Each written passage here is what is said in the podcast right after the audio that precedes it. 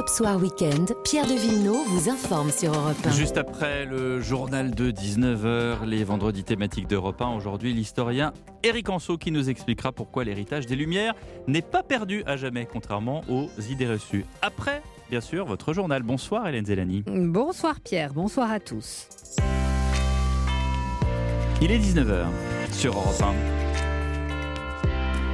Incident diplomatique entre les États-Unis et la Chine. Le secrétaire d'État Anthony Blinken reporte sa visite à Pékin après la détection d'un ballon chinois dans l'espace aérien américain. Et Pékin parle d'incident involontaire. Les détails sur cette bien étrange affaire dans un instant. Nous irons à Soulas-sur-Mer en Gironde où le fameux Signal, l'immeuble construit en bord de mer dans les années 60, est en voie de destruction. Dans ce journal, la mort du couturier Paco Rabanne, connu pour ses robes en métal et ses prophéties excentriques. Et puis on sait désormais où la flamme olympique de Paris 2024 commencera son périple en France, Marseille, et elle arrivera par la mer à bord d'un célèbre navire. La tendance météo, bonsoir Valérie Darmon. Bonsoir Pierre, bonsoir à tous. Temps gris au nord, dégagé au sud, sous des maximales demain entre 8 et 11 degrés en général. A tout à l'heure, à la fin du journal. Europe 1. À l'heure des satellites, un ballon sème la discorde entre les États-Unis et la Chine. Oui, le Pentagone a repéré ce ballon d'observation au-dessus du territoire américain. L'armée et les services de renseignement ont été mis en alerte. Ce soir, la Chine affirme regretter, je cite, la violation involontaire de l'espace aérien américain. Alexis Guilleux, vous êtes le correspondant d'Europe 1 aux États-Unis. Le secrétaire d'État Anthony Blinken reporte sa visite en Chine prévue dans deux jours. Oui, c'est une manière pour Washington d'exprimer son mécontentement, même si euh, Pékin regrette et s'est expliqué. Il s'agirait euh, d'un ballon d'observation météorologique porté par les vents, un engin qui se serait donc retrouvé par accident au-dessus de sites militaires et, et nucléaires américains à 10 000 km du territoire chinois. Le Pentagone répète qu'il n'y a pas de risque pour la population, mais pas question de croire les justifications chinoises. Patrick Ryder est le porte-parole du département de la Défense. Nous savons que c'est un ballon de surveillance, qu'il viole l'espace aérien américain et c'est inacceptable. Nous savons que c'est un ballon chinois qui peut être manœuvré et il a à un moment donné changé de trajectoire et c'est pourquoi nous le surveillons. Alors en tout cas, cet incident supplémentaire est révélateur du niveau de tension entre les deux premières puissances mondiales. Alors qu'il y a déjà beaucoup de sujets épineux à traiter pour les diplomates américains et chinois, Taïwan, l'Ukraine, les questions commerciales, la visite d'Anthony Blinken sera donc reprogrammée dès que les conditions seront euh, réunies, fait savoir le département d'État. En attendant, le ballon survole toujours le territoire américain et se déplace vers le centre du pays. Alexis Guilleux en direct de New York. Et ce soir, les États-Unis disent vouloir maintenir le dialogue avec Pékin malgré, malgré le report du voyage d'Anthony Blinken. Et tout ça, ce sont évidemment des mots très diplomatiques, mais en réalité, William Molinier, si les Américains n'ont pas détruit ce ballon, c'est qu'il y a de bonnes raisons. Alors c'est une option hein, qui a été envisagée par le Pentagone. D'ailleurs, des avions de combat ont décollé et se sont rapprochés du dirigeable. Mais la destruction du ballon aurait provoqué des risques de débris pour les populations au sol. Il n'y avait pas de menace pour l'aviation civile ni de péril en matière de renseignement. En clair, pas de danger existentiel pour Washington, mais plutôt une sorte de provocation venue tout droit de Pékin, que ce soit un ballon espion ou d'observation météorologique. Les Chinois montrent ainsi leur capacité à copier, voire à dépasser les technologies américaines. Ce matériel est bien moins coûteux que les satellites envoyés dans l'espace, mais il peut prendre des clichés et ramener des informations de qualité. C'est une sorte de pied de nez envoyé à l'Amérique de Joe Biden dans la lutte d'influence que mènent les deux géants. En clair, regardez ce qu'on arrive à faire aussi bien que vous et beaucoup moins cher. Euh, William Molinier. 19h04 dans l'actualité en France, la tragique affaire de la mort de la jeune Siem, 18 ans, tuée par un multirécidiviste. Oui, près d'Alès, dans le Gard, le cousin de la lycéenne a pris la parole aujourd'hui. D'abord pour remercier les enquêteurs pour leur efficacité. Mais Azedine Malou s'est aussi étonné que le suspect, malgré son pédigré, ait pu rester en liberté.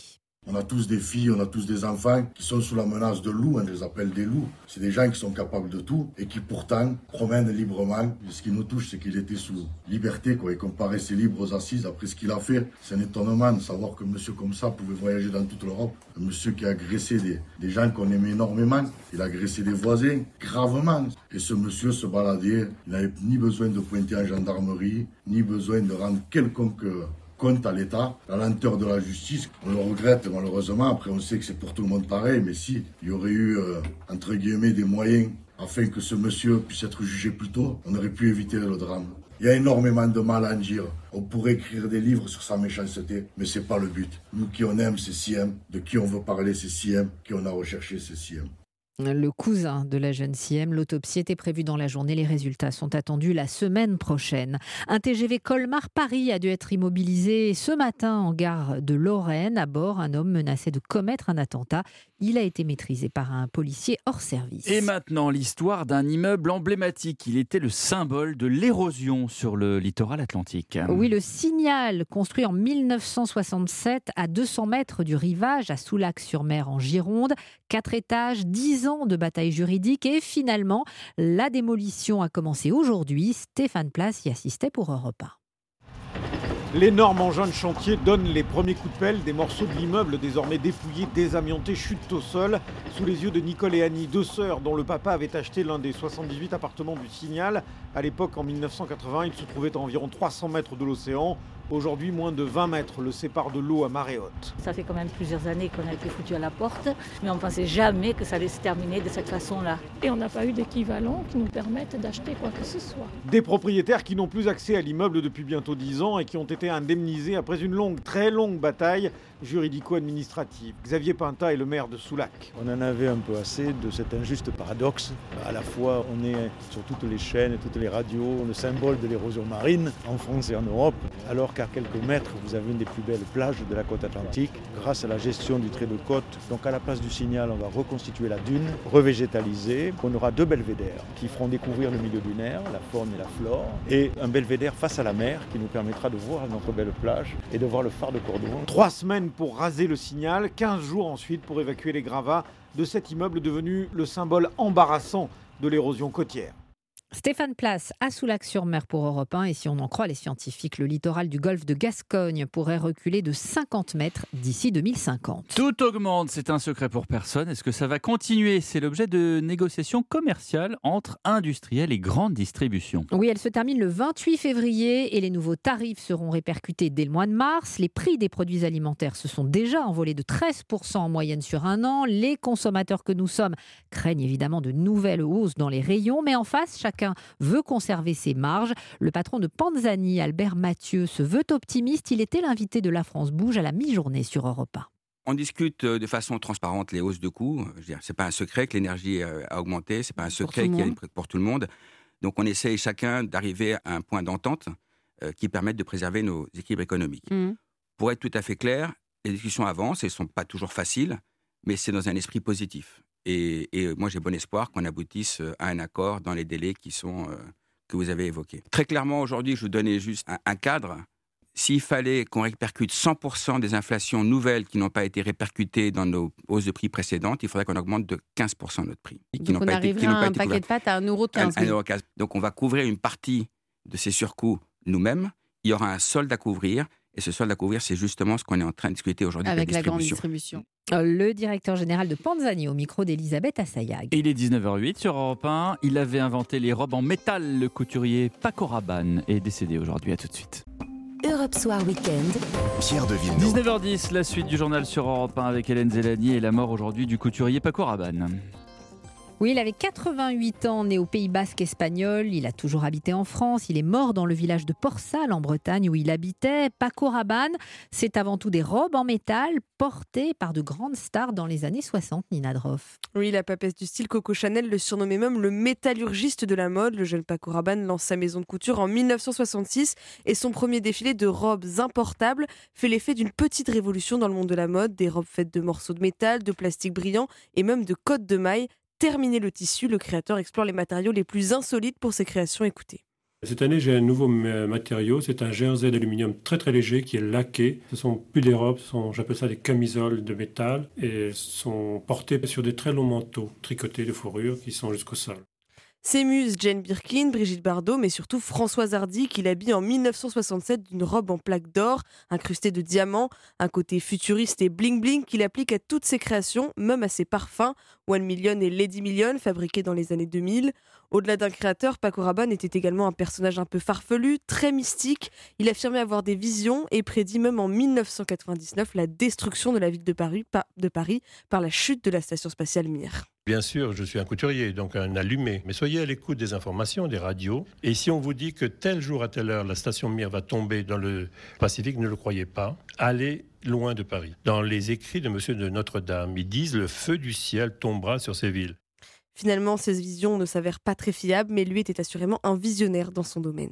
Nina Droff. Et puis une autre disparition, celle de l'acteur Louis Vell. Il avait 96 ans. C'était l'un des doyens du cinéma français. Le football, on l'a appris hier, la retraite internationale de Raphaël Varane. Oui, aujourd'hui, le sélectionneur de l'équipe de France réagit à ce départ. Didier Deschamps était à Lille dans le cadre de l'opération Pièce jaune, l'occasion de dire merci au joueur qui a tant donné au bleu.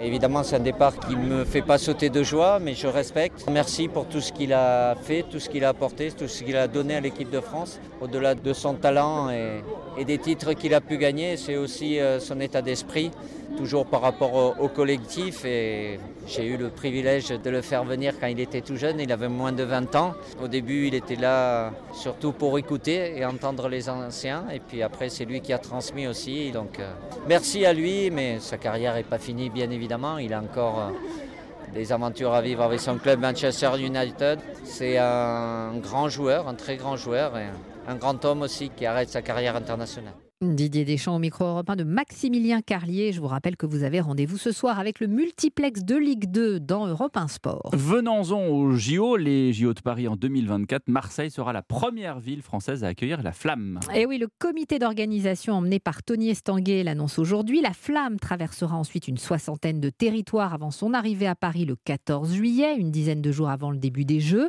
Voilà qui assure en tout cas une image magnifique, la Flamme olympique à bord d'un navire mythique à Marseille, Stéphane Burgat.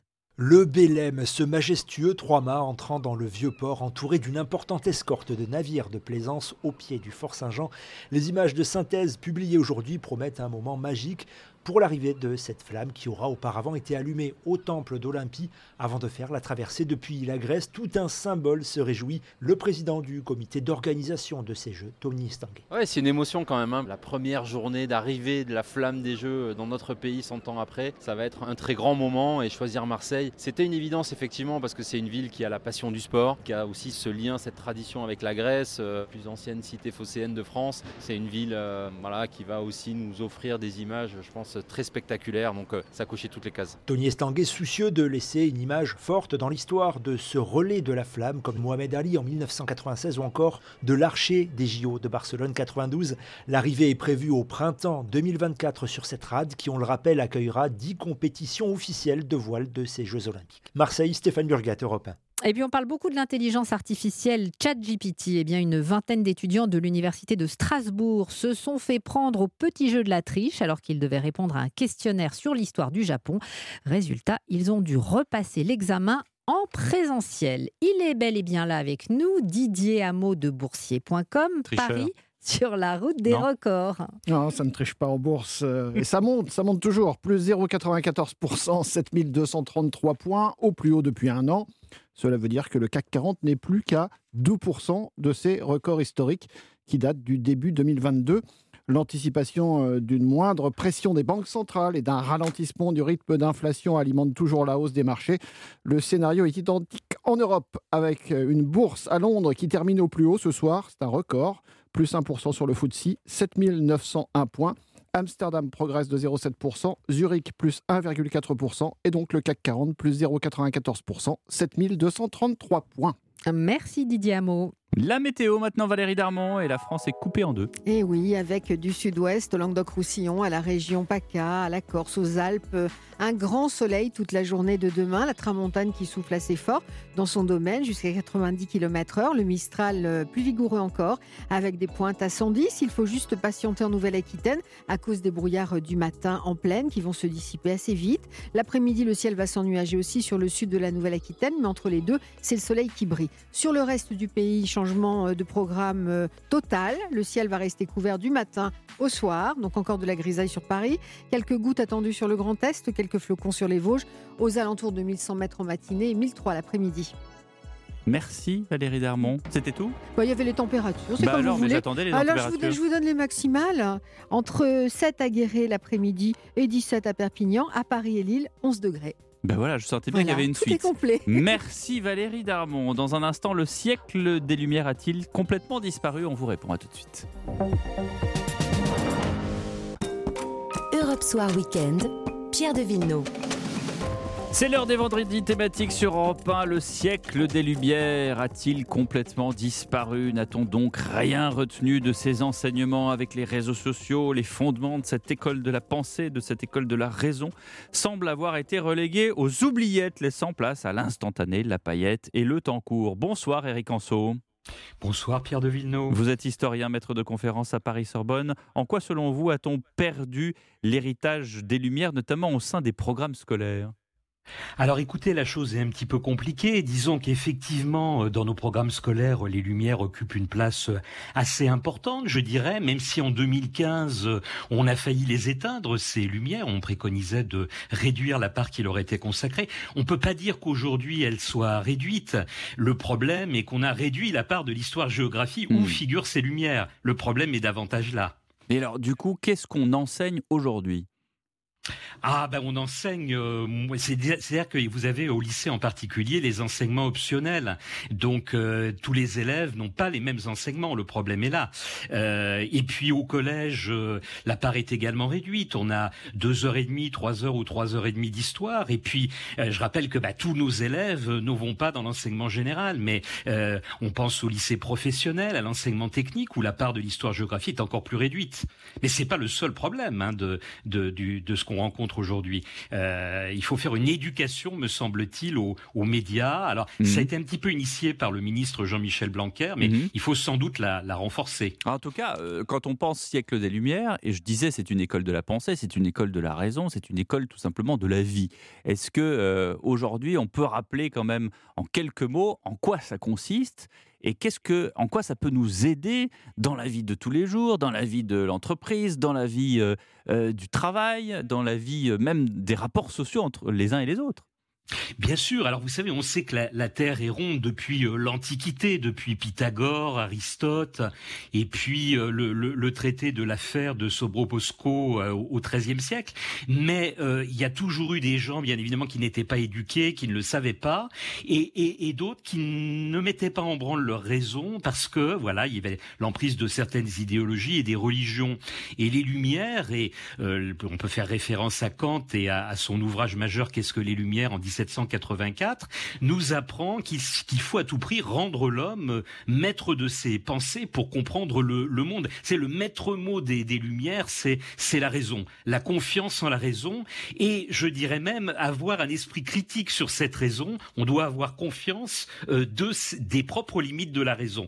Donc c'est une réflexion euh, philosophique, mhm. et il est de bon ton effectivement de, de, l'apprendre et de l'inculquer à nos jeunes aujourd'hui. Il y a, y a le fond et la forme. Euh, vous avez quand même mis le doigt dessus, c'est que là, tel que vous me le présentez, vous dites ça aux jeunes aujourd'hui, euh, ils vont vous dire OK boomer. Ben voilà, parce qu'en fait, vous avez des influenceurs. C'est aux États-Unis, a les, les grands tenants de la, la théorie platiste, comme on l'appelle, c'est-à-dire que la Terre est plate. Euh, eh bien, ont des relais euh, puissants. Euh, le basketteur Shaquille O'Neal, par exemple, est un tenant de cette théorie, ou le, le rappeur euh, B.O.B. Non, mais donc, même parce que là, vous revenez sur le fond, mais sur la forme, c'est-à-dire il faut quand même mettre du packaging, c'est-à-dire il faut il faut mettre au, goût du jour, il faut diffuser les idées qui sont les idées des Lumières. Et Dieu Dieu sait que c'est euh, compliqué euh, via euh, les réseaux sociaux à la mode et notamment TikTok, etc. Comment est-ce qu'on peut faire? Est-ce qu'on peut faire des programmes ludiques, accessibles, instantanés pour expliquer des choses qui, en réalité, nécessitent des traités de 900 pages? Alors oui, vous avez raison, il y a une dissymétrie très nette, mais bon, je, constate qu'il y a des efforts importants qui sont faits par l'éducation nationale euh, de deux éléments. Si vous avez, si vous voulez, vous avez l'UMNI par exemple qui a été mis en place il y a quelque temps et qui a été renforcé. Alors là encore, euh, hommage, je, suis, je, ne, je, suis pas d'accord avec Jean-Michel Blanquer surtout, mais euh, à, l'ancien ministre de l'Éducation nationale qui avait renforcé considérablement pendant la, pandémie et le confinement la, la, plateforme. Et là, vous avez sous forme très pédagogique des contenus contenu pour évoquer par exemple les lumières. Ça c'est le premier élément. Mm. Et à un niveau un petit peu supérieur, eh ben, il se trouve que nous avons avec la Sorbonne contracté un, par- un partenariat avec euh, l'éducation nationale. Euh, on a une encyclopédie en ligne où on évoque en 6000 ou 9000 signes et à la portée de tous, eh bien ce que sont par exemple les lumières et leur influence euh, dans l'Europe du XVIIIe siècle. Donc il y a des contenus. Mais c'est vrai que par rapport à TikTok, on Ouais. pèse pas très lourd. Alors Ouais. il faudrait peut-être que nous allions sur ces réseaux sociaux qui sont si prisés des jeunes. Oui, surtout que TikTok vulgarise l'histoire, euh, la fait tourner dans le sens où euh, l'influenceur veut et parfois l'anéantise, tout simplement, faut le dire. Ah bah c'est très clair. Moi, ce qui m'a frappé, si vous voulez, dans le sondage de l'IFOP, c'est que euh, vous n'avez en fait, enfin, je dis vous n'avez, je mets des guillemets, que 16% des jeunes qui croient dans ces théories euh, platistes, mais par contre, ils sont 30, 29 ou 30%, je crois, euh, sur TikTok. Donc c'est un effet, si vous voulez, euh, euh, d'amplification tout à fait considérable. Ouais, un jeune de 11-24 ans sur 6 pense que la Terre est plate. Un quart doute de la théorie de l'évolution. Ce sont des, des, des, des chiffres de l'IFOP qui sont absolument euh, euh, décourageants. Vous disiez tout à l'heure qu'on avait réduit en général le volume des cours d'histoire. Pourquoi est-ce qu'on a fait ça? Parce que, disons qu'il y a de nouveaux euh, enseignements qui sont proposés. Alors, bien évidemment, il faut euh, les faire. Ça- Mais écoutez, si vous voulez, euh, on parle de harcèlement aujourd'hui, donc on accorde dans nos établissements scolaires, et c'est bien normal, euh, une part considérable à l'éducation contre la discrimination et le harcèlement. Mais tout ça est fait aussi au détriment des enseignements fondamentaux. Alors, l'équilibre, je le reconnais moi-même, hein, est, est difficile à trouver. Donc, il y a quelques années, on avait introduit, j'étais alors à l'époque encore dans l'enseignement secondaire, un enseignement au code de la route. Donc, vous voyez, tout, tout ça, c'est au détriment de ce qu'on appelle les fondamentaux, Bah, c'est-à-dire Le français, le socle, le français, les mathématiques, euh, l'histoire, géographie. Ouais, et, et ça, aujourd'hui, non pas que vous le contestiez, mais vous pensez qu'il devrait y avoir une meilleure répartition.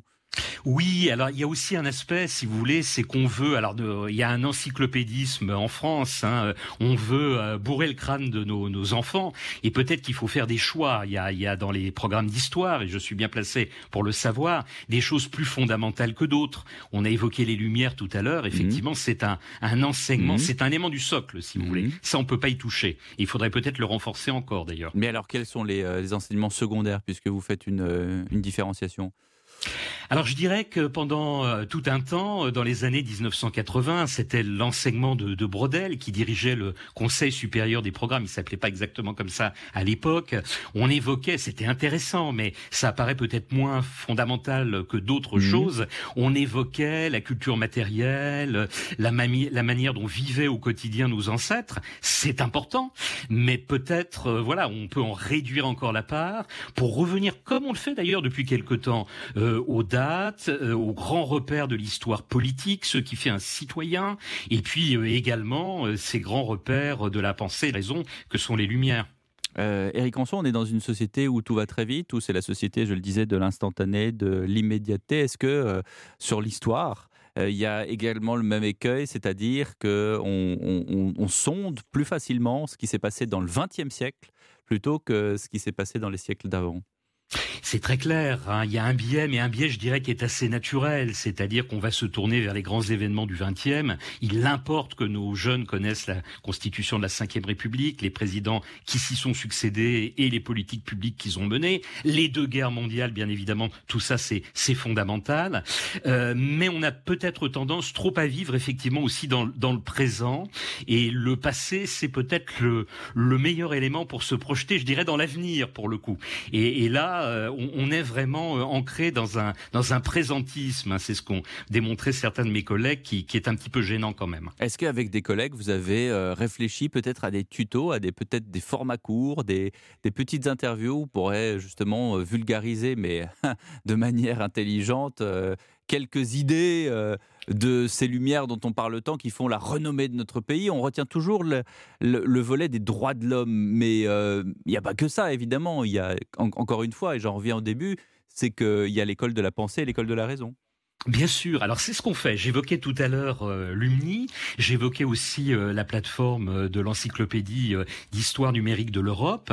Et nous avons des, des petites pastilles qu'on a mis en place et que j'invite tout le monde à regarder. Alors c'est court, hein. ça dure trois minutes ou cinq minutes. C'est assez ludique. Où est-ce qu'on c'est trouve très, ça? c'est très illustré.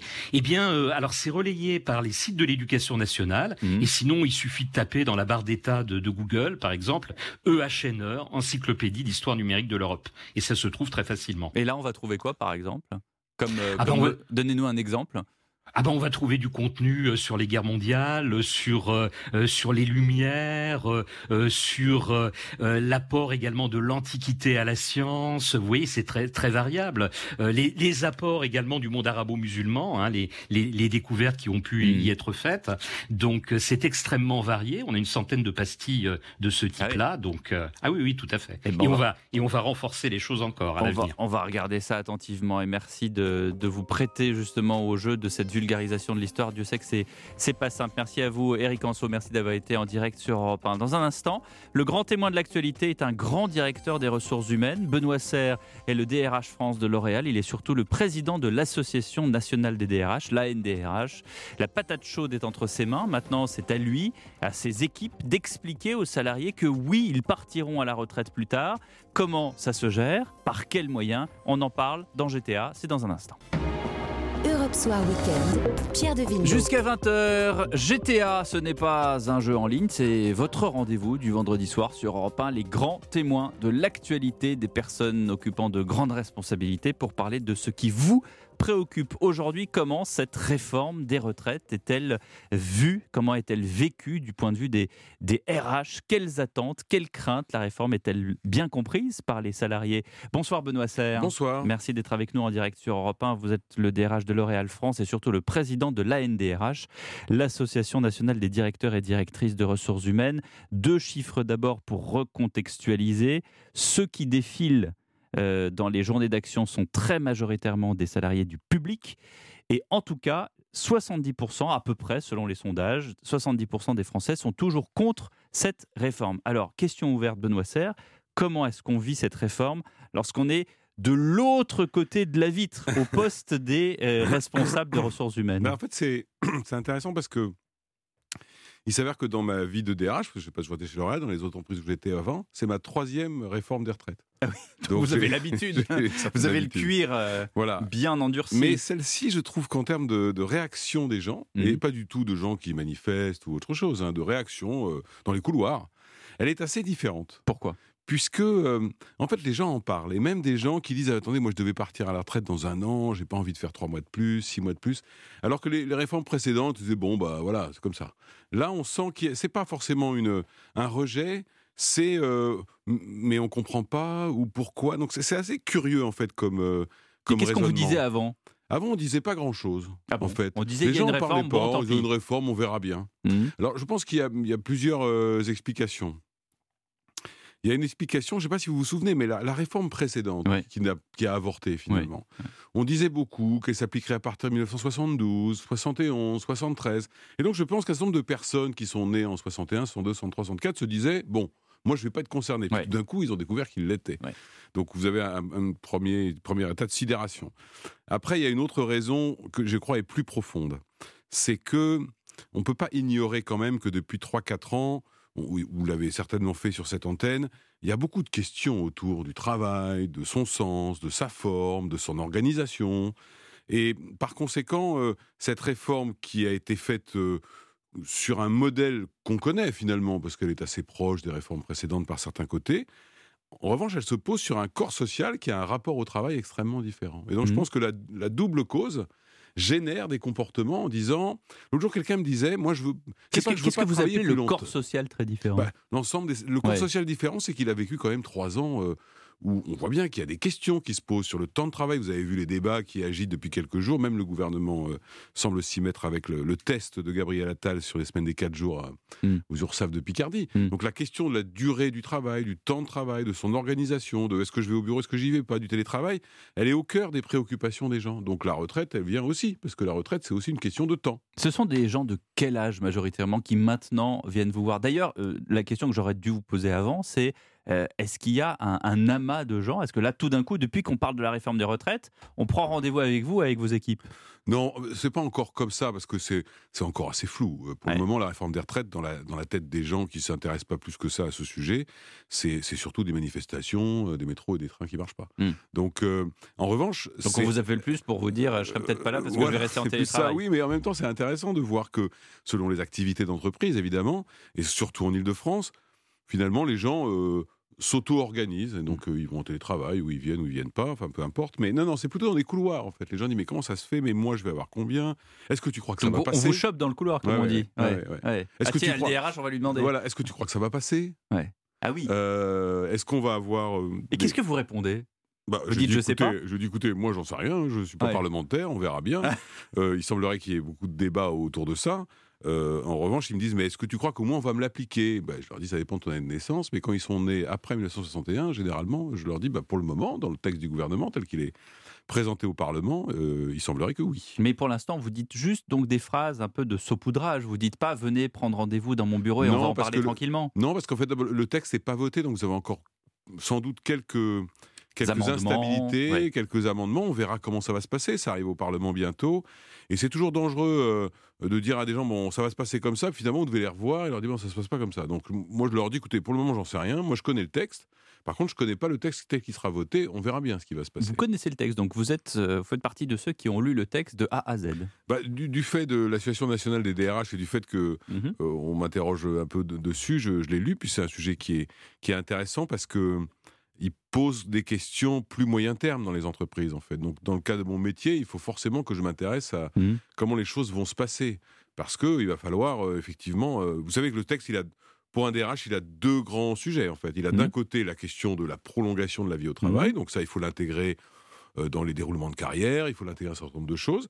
Et puis il a une deuxième dimension qui, il faut reconnaître que c'est le premier gouvernement qui s'y intéresse vraiment, semble-t-il, qui est celui de l'emploi des seniors. Ouais. Et ça aussi, on peut pas l'ignorer quand on est euh, Avec, DRH, on a entendu évidemment. dans la semaine politique euh, l'index justement des seniors sur lequel on est en train de travailler.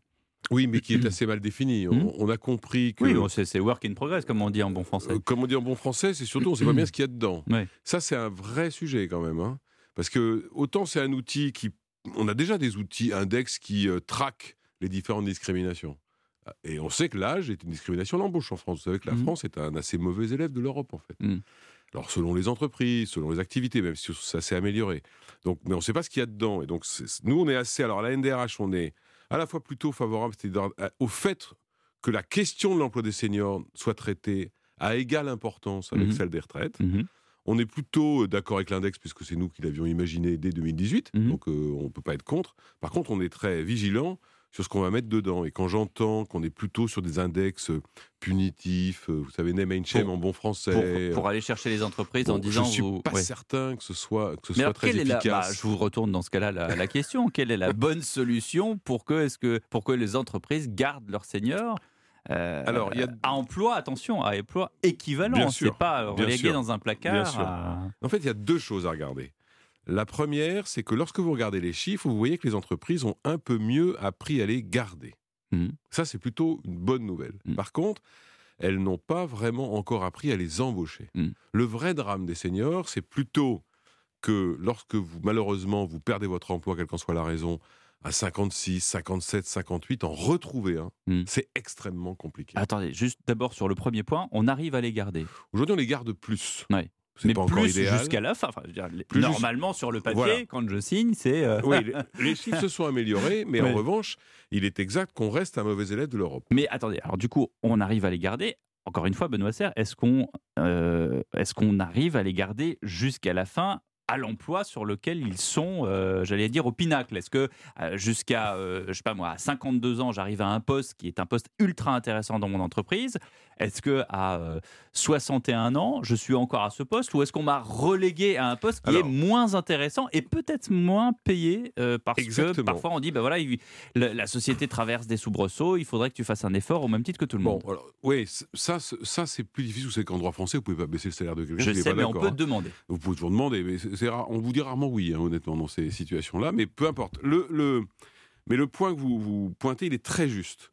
C'est-à-dire que l'enjeu, et c'est pour ça que je pense que dans ce potentiel index senior, c'est sans doute cela qu'il faut le regarder aussi. Hmm. lorsque quelqu'un a 53, 54, vous constatez deux choses. La première, c'est qu'il y a moins de mobilité professionnelle. Autrement Mhm. dit, il est plus vraiment dans l'entreprise, dans une dynamique de carrière. Mhm. Et la deuxième, c'est que son accès à la formation chute.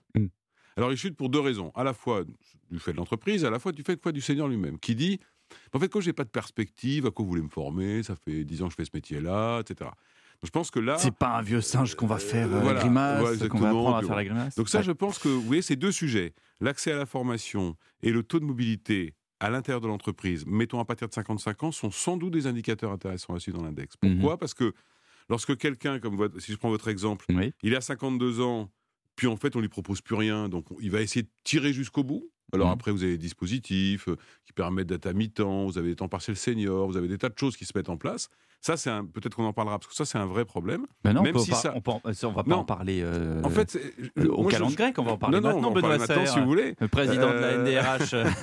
C'est Non, maintenant qu'on va en Ce que je parler. dis par là, c'est que je, je pense qu'il y a des dispositifs qui ont été mis en place, le temps partiel senior, euh, des possibilités de, de, de partir un peu avant, qui sont assez positifs. Mais je trouve aussi que c'est dangereux. À chaque fois qu'on parle des seniors, ce que j'entends depuis quelque temps, on parle mentorat, tutorat, mécénat de compétences. Très bien. Pour certains, c'est très bien. Hmm. On a l'impression qu'on a besoin de leur inculquer une formation supplémentaire. Voilà, alors au que- lieu de capitaliser sur leur expérience. Bah, D'une part, euh, si on, on- tout de suite on leur parle de tutorat, de mentorat, la réaction c'est que on leur dit un petit peu, vous, vous êtes plus vraiment des salariés comme les autres. C'est Alors ça. que la plupart veulent rester salariés comme les autres, évaluer, éventuellement sanctionner quand ça va pas, récompenser quand ça va bien, enfin des, des salariés comme les autres. Mhm. C'est pour ça que la mobilité professionnelle et, et regarder quelles sont les entreprises qui vont à 55, 56 proposer un autre poste à quelqu'un, quitte à le mettre dans un parcours de formation dédié, c'est une meilleure garantie d'aller jusqu'au bout, parce que ça veut dire qu'il est toujours dans la bonne dynamique de carrière. Donc il faut faire attention à ne pas réduire la question de l'emploi des seniors à celle du tutorat ou de la transmission. Parce Mm. que d'abord, on sait que le problème se pose à partir de 56, 57. Vous n'allez pas transmettre pendant 7 ans, 8 ans. Il y a un moment où ça s'arrête. quoi. Donc euh, ça, c'est c'est sans doute... Un... Je pense que c'est presque plus utile de suivre ça que euh, de sanctionner celle qui embauche, celle qui embauche pas, etc. Parce que d'une entreprise à l'autre, les capacités sont pas les mêmes. Vous êtes une entreprise de BTP, votre capacité à recruter des seniors est certainement plus faible qu'une entreprise purement de service. Bien sûr. Donc, je trouve qu'un index un peu monolithique ne serait pas très utile. Je rappelle qu'on est sur Europe 1 avec Benoît Serre, le président de l'Association nationale des, des DRH, et qu'on parle de cette réforme des retraites jusqu'à 20h avec vous. Et on est content d'avoir votre ressenti. Vous disiez sur justement, pour compléter le chapitre sur l'employabilité des seniors, on parlait du fait qu'on avait réussi à les garder, on vient de le voir. On a du mal à les embaucher. Oui, ça c'est un vrai sujet. C'est-à-dire, j'ai 55 difficile. ans, je postule, et ben, on Bah, va plutôt prendre un mec de 35 ou une Voilà, fille de quand- 35. Quand vous regardez, vous vous rendez compte qu'à 55, 57, que celui qui perd son emploi, et c'est pas forcément uniquement pour des raisons de compétences, plus les mois avancent, plus sa difficulté à en retrouver un va être grande. Hmm. À une vitesse absolument incroyable. Dire que quelqu'un qui a 58, qui perd son emploi, s'il n'a pas retrouvé quelque chose dans l'année qui suit, ça devient de plus en plus compliqué. Ouais, c'est le cercle vicieux. Et ça, ça, ça c'est sans doute sur le moral. C'est sans doute. Alors, c'est pas dans la réforme des retraites. Peut-être que le gouvernement prépare quelque chose, mais ça, en revanche, je trouve que c'est un sujet qu'il faut traiter en urgence, Hmm. parce que sinon, on va reproduire le passé éternellement. Alors, je sais qu'on m'explique que quand on prolonge Hmm. l'âge au travail, finalement, les entreprises gardent plus longtemps les gens. C'est partiellement vrai, parce qu'aujourd'hui, le Hmm. Problème que- se c'est ce pose. que dit Madame Borne. Ouais. Hmm. Oui, je, je l'ai entendu, mais c'est vrai. C'est vrai euh, si on prend la question de l'âge. Autrement Hmm. dit, le problème qu'on a aujourd'hui à 57-58, effectivement, il va disparaître. Il va se réduire, puisque on sait qu'on aura les gens jusqu'à 64 ans. En revanche, je crains qu'il se déplace, en fait, à 60-61. Donc, je suis pas sûr que ça résout le, le- le problème. Donc, euh, c'est pour ça que la question de l'embauche, elle est importante. Et je pense que ça, c'est une. euh, Mais ça, c'est tout dans votre rôle à l'Association c'est- nationale voilà, des ce qu'on DRH. essaye de faire, nous, c'est de dire il faut une action coordonnée très forte de l'État et des entreprises, et on sait que ça marche. Hmm. Je prends l'exemple de, vous savez, il y a quelques, quelques mois, ou un Ouais. an, un an et demi, Madame Borne, qui était à l'époque d'ailleurs ministre du Travail, Hmm. avait lancé le plan Un jeune, une solution, en demandant aux entreprises, ne lâchez pas l'affaire sur l'alternance, sur l'apprentissage, et on voit que ça a très très bien marché. Un carton, Ça a l'apprentissage. été un carton total. Pourquoi? Parce que vous aviez euh, une politique coordonnée Hmm. entre les entreprises d'un côté et l'État de l'autre. Et c'est peut-être au-delà du débat sur l'index senior. Nous, à la NDRH, on dit plutôt ça. On dit concentrons-nous sur une sorte de plan, un senior, une solution, parce que les entreprises savent prendre le relais, en fait. Hmm. Donc il faut absolument... euh, vous savez, quand, quand vous lancez un index ou que vous luttez contre la discrimination, vous avez deux espaces-temps d'action. Vous avez un premier espace-temps qui est immédiat pour essayer de réduire au maximum l'impact de la discrimination. Et puis après, vous avez une politique plus long terme pour pas que ça se reproduise dans le temps. Voilà, donc c'est pour ça que nous, on est assez euh, vigilants là-dessus. Par exemple, j'ai- vu qu'au Danemark, il y, a un- il y a un pôle emploi dédié aux seniors. Hmm. Vous voyez? Qui est de dire bah, tout de suite, on, on intervient tout de suite. Parce que ça, par exemple, ça pourrait être quelque chose d'intéressant. Je sais qu'il y a des efforts qui sont faits par Pôle emploi, mais là, c'est vraiment un Pôle emploi qui est dédié aux seniors. Alors, ils sont moins nombreux, là, si le système n'est pas le même, on est d'accord, mais quand même. Oui, mais alors est-ce que ce ne sont pas des, des j'allais dire, des emplois de seconde zone? Est-ce que Bah- si c'est pour les seniors, bah, on se dit bah, qu'on va. Vous, preniez l'exemple du BTP qui est un exemple assez Mhm. particulier parce qu'effectivement, il faut qu'on pèse, qu'on porte, il faut qu'on soit en forme, il faut qu'on ait une force Ouais, physique ouais, ouais, ouais. pour le BTP, mais. Euh, euh, euh, mettons le BTP de côté et les, les métiers qui, qui exigent Ouais, effectivement dur, une certaine force physique. euh, Est-ce qu'il n'y a pas une, une seconde zone, une seconde voie en disant bah voilà des métiers de deuxième choix? Est-ce que c'est pas la- la- les soldes de Pôle Emploi dans votre au, au Danemark? Non, non, non, non, c'est- pas ça. En revanche, on, bosse jusqu'à 67 ans d'ailleurs au Danemark. Oui, oui, bien sûr. Ouais. Non, le, le- le point que vous soulevez, c'est une autre dimension aussi. C'est que quelqu'un qui a 54, 55, 56, qui exerce un métier pénible, on sait d'avance, on n'a pas besoin d'être grand, d'être grand clair pour savoir que cette pénibilité va peser sur sa capacité à garder cet emploi-là. Mm. Bah oui, donc, c'est ce que disent faut- les infirmières aujourd'hui. Oui. C'est ce que disent les gens du BTP. Comment est-ce que vous voulez que je fasse euh, encore euh, Donc ça veut dire qu'il faut se préoccuper euh, de la réorientation vers d'autres types de métiers avec d'autres types de compétences. Mais ça, on sait faire? Bah, on le fait pas assez suffisamment bien en fait. Et pourquoi?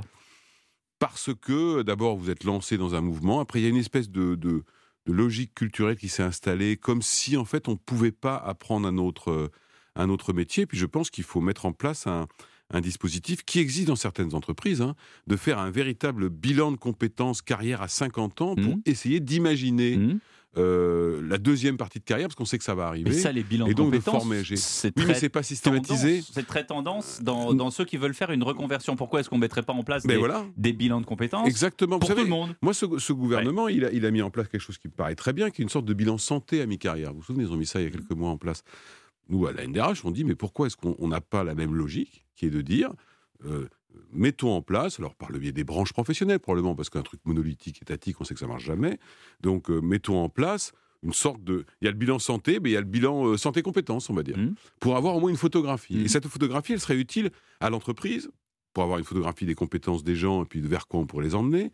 Elle serait utile peut-être à un service dédié de Pôle emploi, parce qu'on aurait une cartographie un peu plus précise des gens, elle serait utile aux branches professionnelles, et puis elle serait euh, utile aussi aux, entreprises euh, dans une autre logique, qui est de dire, ben, voilà les compétences qu'on détient, voilà comment cette personne pourrait continuer à faire ce métier en réduisant sa pénibilité, ce qui conduira à peut-être réorganiser, à peut-être réadapter. Donc euh, je pense que c'est un peu ça. C'est pour ça que ça ne peut pas être quelque chose qui est... On ne peut pas simplement dire que les entreprises gardent ou emploient des seniors. On sait que ça ne marchera pas, ça. Benoît Serre, président de la NDRH, est avec nous sur Europe 1 dans les grands témoins de l'actualité. On parlait des, des différents pays. Et c'est- vrai que depuis le début euh, de ce débat euh, sur la réforme, on compare avec l'Allemagne, le Danemark, l'Italie, qui ont un âge de départ euh, plus élevé. Est-ce qu'on a raison de comparer? Est-ce qu'on n'oublie pas que euh, bah, le système de calcul n'est pas forcément le même? Il y a dans certains pays une retraite à points, dans d'autres pays, il y, a, il y a, vous le savez, dans les pays nordiques, un système où on prend en compte votre euh,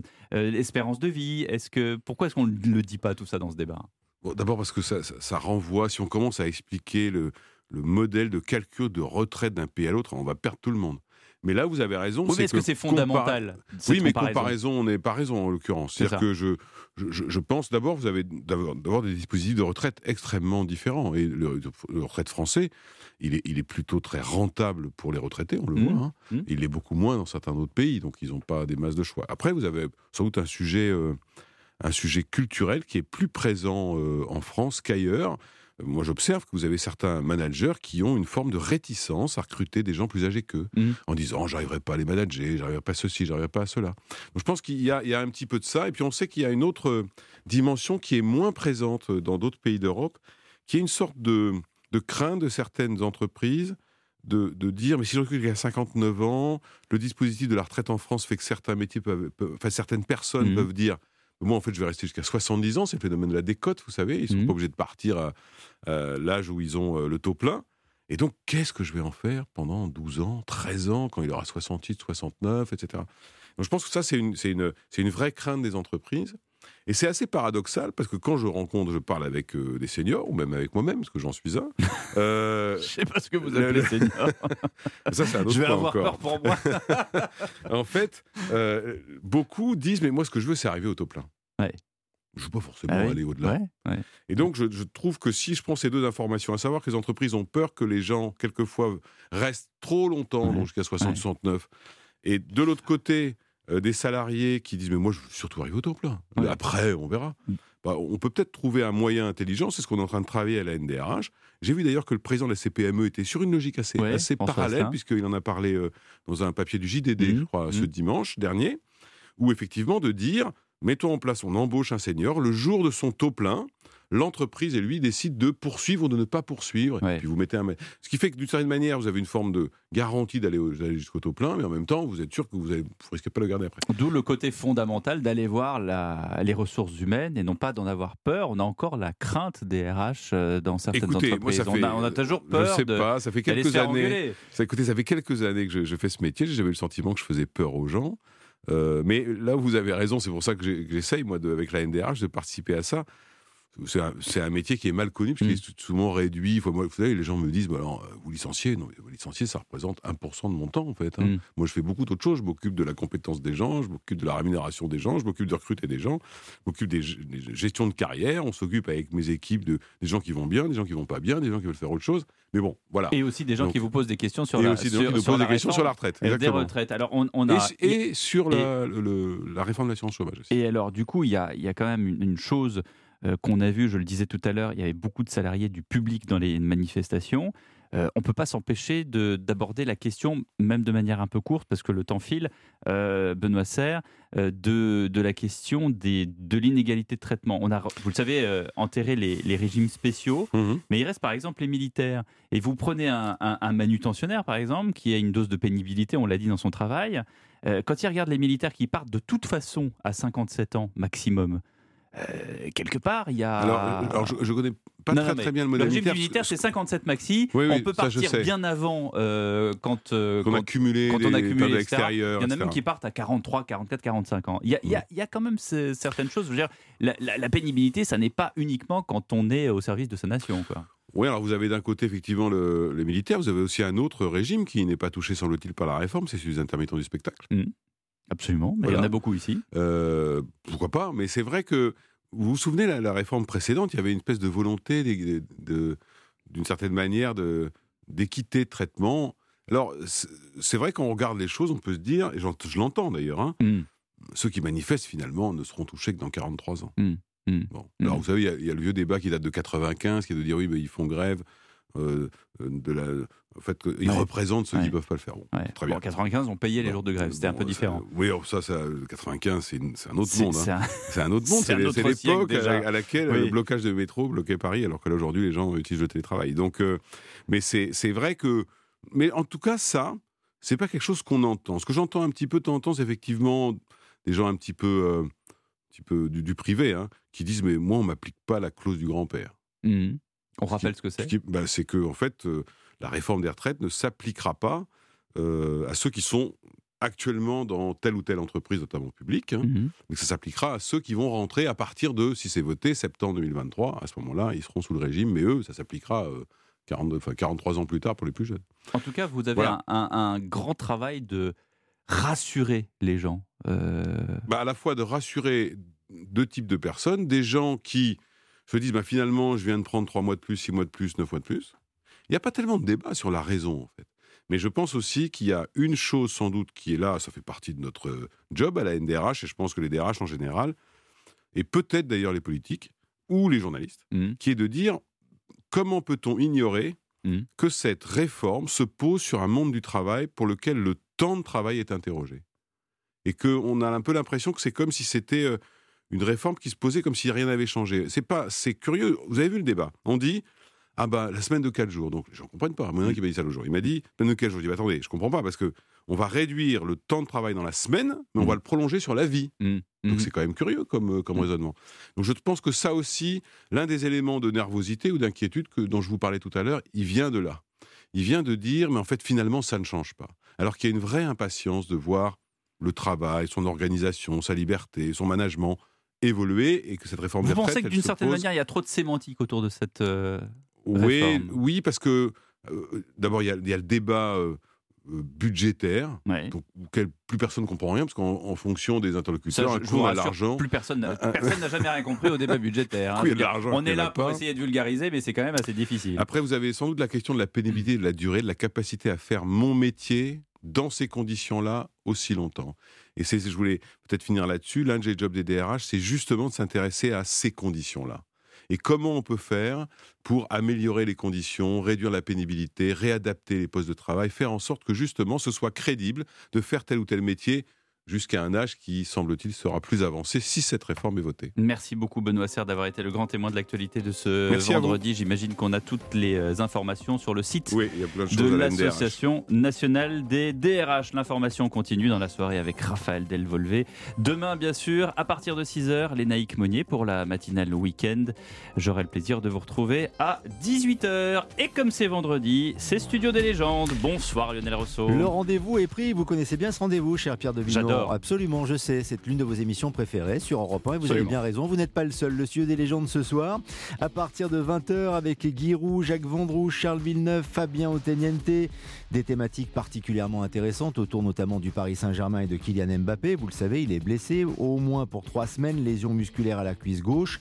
Que vaut le Paris Saint-Germain, ça Mbappé, avec un mois de février compliqué contre le Bayern, contre Marseille deux fois? On en parlera avec nos légendes.